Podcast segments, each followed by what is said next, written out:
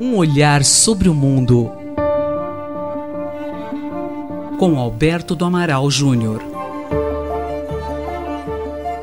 Olá, professor, bom dia. O mundo começa a assistir uma guerra comercial entre os países? Bom dia, Fábio. Sim, tudo indica que parece que estamos muito próximos a uma guerra comercial entre os países. Por quê? É, a probabilidade de uma guerra comercial é cada vez mais iminente devido à atitude do governo norte-americano de impor sobretaxas a alguns produtos importados, sobretudo produtos chineses. O que explica essa atitude do governo dos Estados Unidos? Uh, essa atitude pode ser explicada a partir da plataforma de campanha eleitoral do presidente Donald Trump. Uh, na plataforma eleitoral, o presidente Donald Trump prometeu é, sérias sanções aos países que desrespeitavam aquilo que ele consideravam práticas legítimas em relação aos Estados Unidos e prometeu a recuperação do emprego em certas indústrias norte-americanas. Acontece que a plataforma eleitoral, nesse quesito do presidente Trump, é uma plataforma absolutamente ultrapassada. Ele pretende voltar a um mundo que já não existe mais, por exemplo, nas velhas indústrias é, movidas a carvão, as empresas ineficientes de aço. E, na verdade, é, o mundo passou por um novo ciclo tecnológico. O ciclo tecnológico hoje abrange cadeias produtivas globais.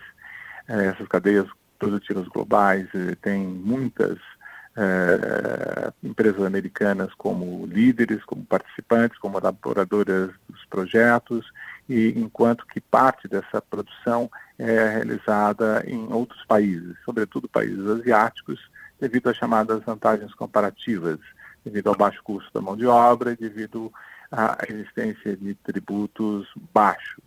E essa é uma razão que explica grande parte do desemprego nos Estados Unidos e grande parte é, da competitividade dos países asiáticos na atração de capitais é, estrangeiros. Mas isso tudo traz consequências graves. Acontece que uh, essa plataforma eleitoral do presidente Trump, além de ser uma plataforma ultrapassada, coloca o mundo numa situação uh, extremamente perigosa no que diz respeito à probabilidade de uma guerra comercial entre os países com efeitos sistêmicos devastadores.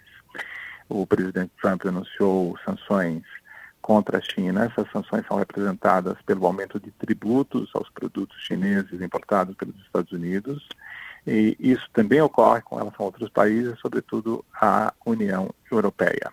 É claro que uma medida como essa é, é uma medida que provoca a retaliação, é, tanto da União Europeia quanto da China. Mas é uma medida também que tem efeitos de caráter sistêmico porque hoje muitos dos produtos importados pelos Estados Unidos, por exemplo, o caso do aço brasileiro, eh, são produtos utilizados como insumos para a fabricação de outros produtos, que são produtos norte-americanos. Isso significa um aumento do preço desses produtos, seja no mercado norte-americano, seja no mercado internacional. Então, isso tem um efeito de competitividade sistêmica, eh, que afeta o comércio internacional como um todo. E é claro que o Brasil também já foi afetado pelas sanções comerciais dos Estados Unidos com relação ao aço e poderá ser afetado caso haja a precipitação de uma guerra comercial entre os países. Mas acontece que a medida norte-americana é uma medida que viola as regras do comércio internacional. Essas regras do comércio internacional foram lentamente construídas no segundo pós-guerra primeiro a partir do Acordo Geral de Comércio e Tarifas, de 1947, e depois pela Organização Mundial do Comércio.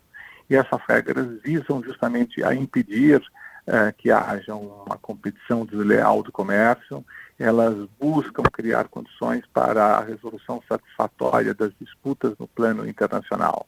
A solução de controvérsias na OMC é um dos pontos centrais do sistema é, que foi aperfeiçoado em relação ao que havia no antigo Acordo Geral de Comércio e Tarifas. Obrigado, professor. Até a semana que vem. Fábio Rubira para a Rádio USP. Um olhar sobre o mundo com Alberto do Amaral Júnior.